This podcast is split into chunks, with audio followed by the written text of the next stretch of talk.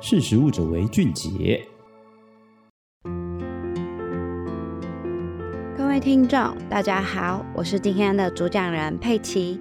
今天要跟大家分享一则来自国外期刊研究的报道。研究提到两种的饮食方法可以降低阿兹海默症的风险。究竟是哪两种的饮食方法呢？卫生福利部指出，台湾失智人口有年轻化的趋势。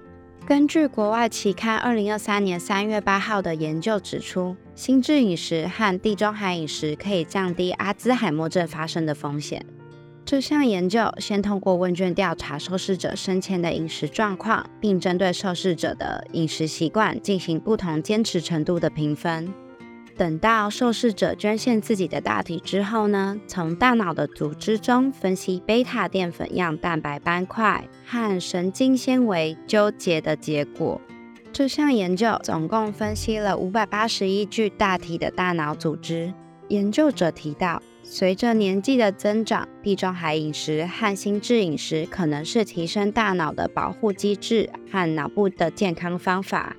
那么，究竟地中海饮食和心智饮食有什么样的不同？其实，地中海饮食跟心智饮食这两种的饮食法看起来很像，但其实强调的部分都不一样。这两种饮食法呢，都不鼓励红肉和高脂肪的乳制品，但是都可以接受饮用少量的葡萄酒。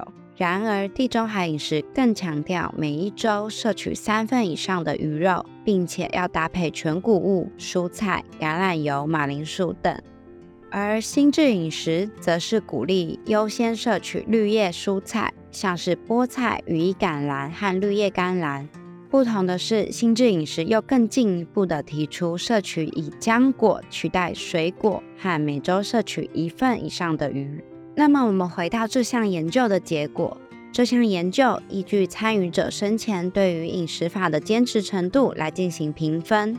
根据研究结果提到，如果持续坚持地中海饮食者，在饮食得分这部分会越高。而研究也显示，他们的大脑会比饮食得分最低者的大脑还要年轻十八岁。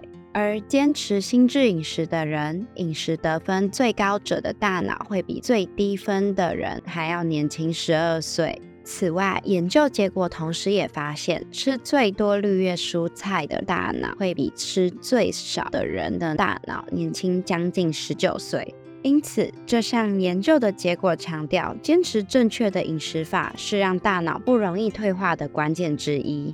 研究者更表示，多吃绿叶蔬菜与阿兹海默症的病理迹象减少有相关性。这项发现足以让人们应该多考虑吃绿色蔬菜。听完今天的分享，你是否要考虑多吃一些绿色蔬菜呢？那么我们的分享就到这边，感谢您的收听，我们下次见，拜拜。